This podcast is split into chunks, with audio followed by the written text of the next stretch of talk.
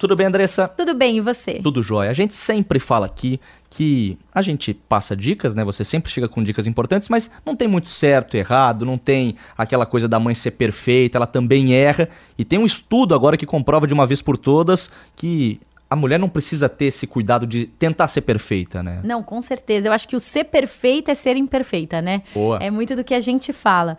E essa busca pela perfeição traz uma culpa, na, principalmente na mulher, né? De tentar ser a melhor mãe ou não conseguir, achar que não está conseguindo ser a melhor mãe. Uhum. Um estudo publicado pela revista Child Development mostrou que os pais não precisam entender 100% do que os seus bebês querem. Então, assim, a culpa, às vezes, da mãe é de não estar tá conseguindo entender o filho, ou de daquela birra tá acontecendo e ela não saber como lidar. O que, que, é esse choro? Será que é fome? Será que é birra? É, pode ser uma forma de comunicação, dependendo da idade do bebê, né? Se ele é muito bebezinho ainda, uhum. é uma forma de comunicação. A birra aparece lá pelos dois anos, né?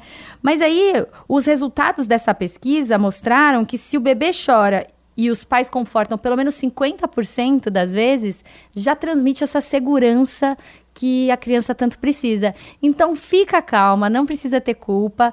É, se você entender metade do choro, já tá ótimo. Boa, essa é a Andressa Simonini que volta amanhã com mais uma ótima dica para você aqui em mais uma edição do Pulo do Gato.